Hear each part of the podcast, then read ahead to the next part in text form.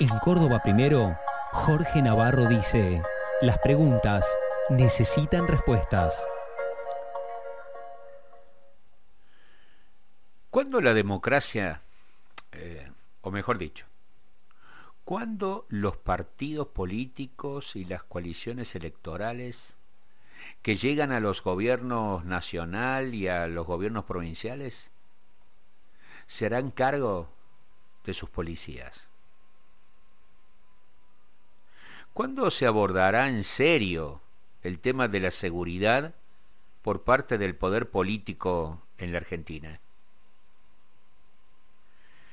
El que quiera andar armado, que ande armado, dijo alguna vez la ex ministra de Seguridad y actual presidenta del PRO, Patricia Bullrich.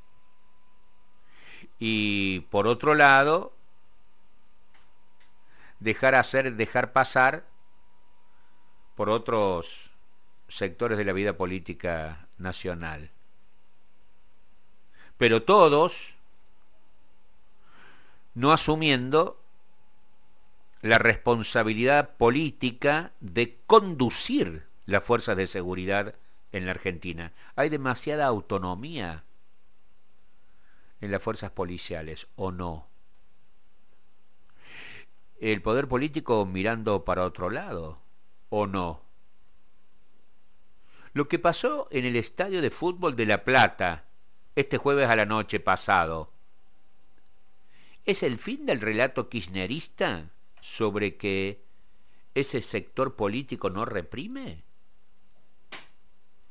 El partido entre Gimnasia y Boca tuvo que ser suspendido a los nueve minutos del primer tiempo porque afuera del estadio la policía bonaerense, cuando no, reprimió a los hinchas del lobo, lanzando no solamente gases lacrimógenos que ingresaron al campo de juego y afectaron a jugadores, integrantes del cuerpo técnico y al propio público, sino también lanzando balas de goma.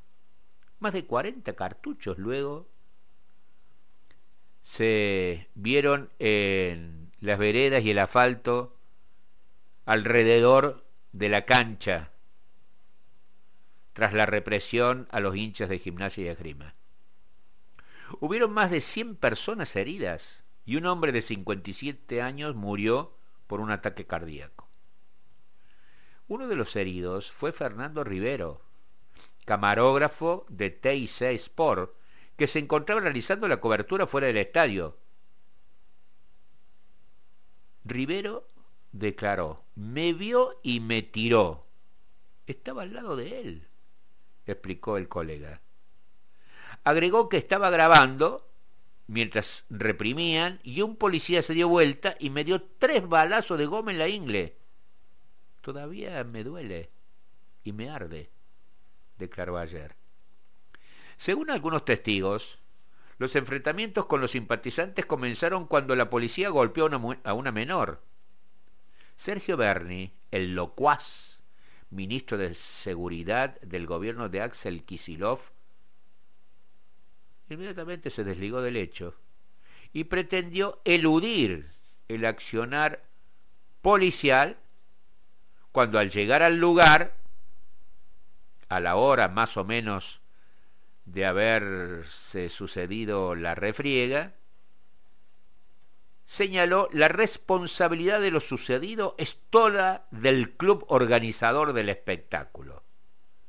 Y remarcó que los desmanes se iniciaron por la reventa de entradas, desligando la responsabilidad de la policía que conduce sobre el violento accionar que quedó registrado en cientos de videos.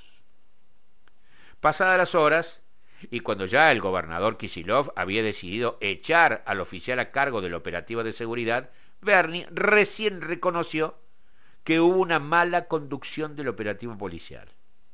Estamos esperando la investigación oficial, añadió, pero desde ya que van a ser echados de la policía los responsables. El perfil de la policía que comanda Bernie no desentona con el que comandaba su antecesor, Cristian Ritorno, el ministro de Seguridad de la ex gobernadora Vidal. Después de que el gobierno se diera con un fuerte aumento, ¿se acuerdan?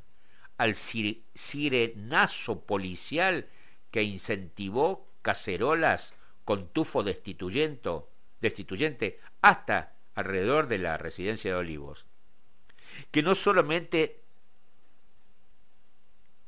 que no solamente puso en tensión al país frente a ese levantamiento, amotinamiento, sino que terminó destruyendo todos los puentes de diálogo entre el presidente Alberto Fernández y el jefe de gobierno de la Ciudad Autónoma de Buenos Aires, Rodríguez Larreta, porque para pagar el aumento de los policías bonaerenses, entre otras cosas, la nación decidió ir hasta el final sobre el espurio otorgamiento de parte del gobierno de Mauricio Macri a Rodríguez Larreta por otorgamiento de plata en, marco de la, en el marco de la coparticipación federal para sufragar la policía de la capital federal con el dinero de todos los argentinos, digo, no solamente ese levantamiento policial tuvo en vilo al país, sino también rompió los lazos de la convivencia política en el marco de lo peor de la pandemia. Pero al ceder el gobierno al sirenazo policial, la bonaerense volvió a sacar chapa de represiva, ¿o no? El violento desalojo de la toma de Guernica es un caso paradigmático del desempeño de la Unidad Táctica de Operaciones, la fuerza creada por Cambiemos en el gobierno de Vidal y que Berni ha alimentado con presupuestos y efectivos.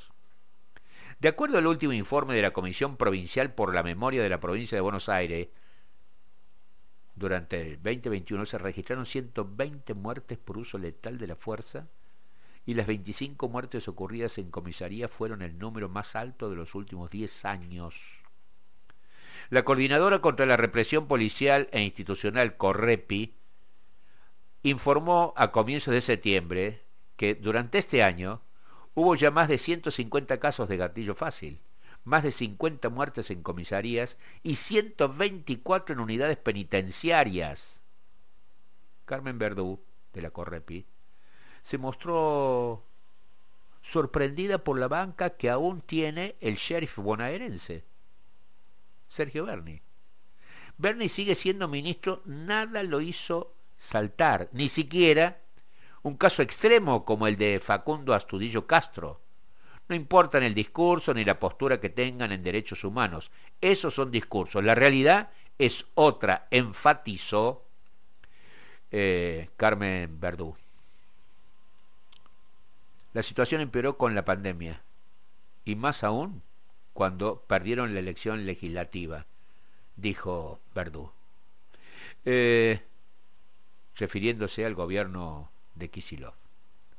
Cabe recordar que en abril del 2020 Facundo Astudillo Castro, ese pibe de 22 años, había salido de su casa en la localidad de Pedro Luro, cerca de Bahía Blanca, para visitar a su exnovia.